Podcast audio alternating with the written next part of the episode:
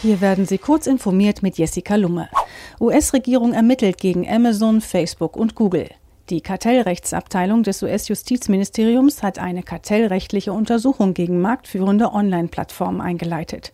Untersucht werden soll, ob und wie diese ihre Marktmacht erlangt haben.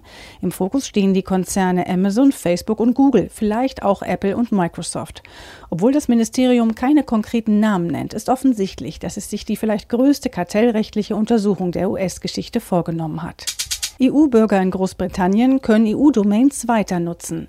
Die EU-Kommission hat ihre strengen Regeln für die Top-Level-Domain EU im Falle eines Ausscheidens der Briten aus der Union etwas gelockert.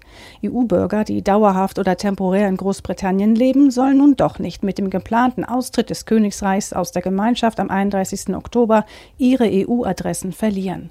Die EU-Kommission reagiere damit auf die Ungewissheiten rund um die Ratifizierung eines Austrittabkommens. Für Briten selbst gilt diese Regellockerung nicht. Lightsail 2 faltet Sonnensegel aus.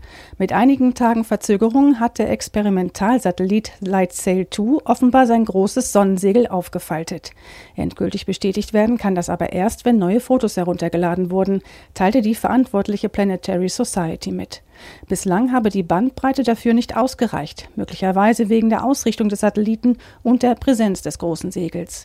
Bei den nächsten Überflügen über die Bodenstation soll das Herunterladen aber klappen. Lightsail 2 soll unter Beweis stellen, dass das Konzept Sonnensegel als Antriebsform für Raumschiffe funktioniert und bereits nutzbar ist. Nintendo will fehlerhafte Switch-Controller ersetzen.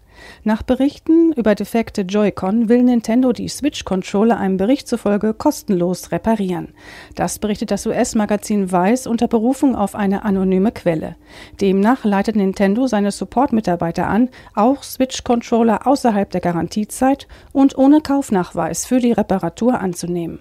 In den vergangenen Tagen waren zahlreiche Beschwerden über Joy-Con Drift laut geworden. Dabei driften die Joysticks in den Controllern zu einer Seite ab. Diese und weitere aktuelle Nachrichten finden Sie ausführlich auf heise.de.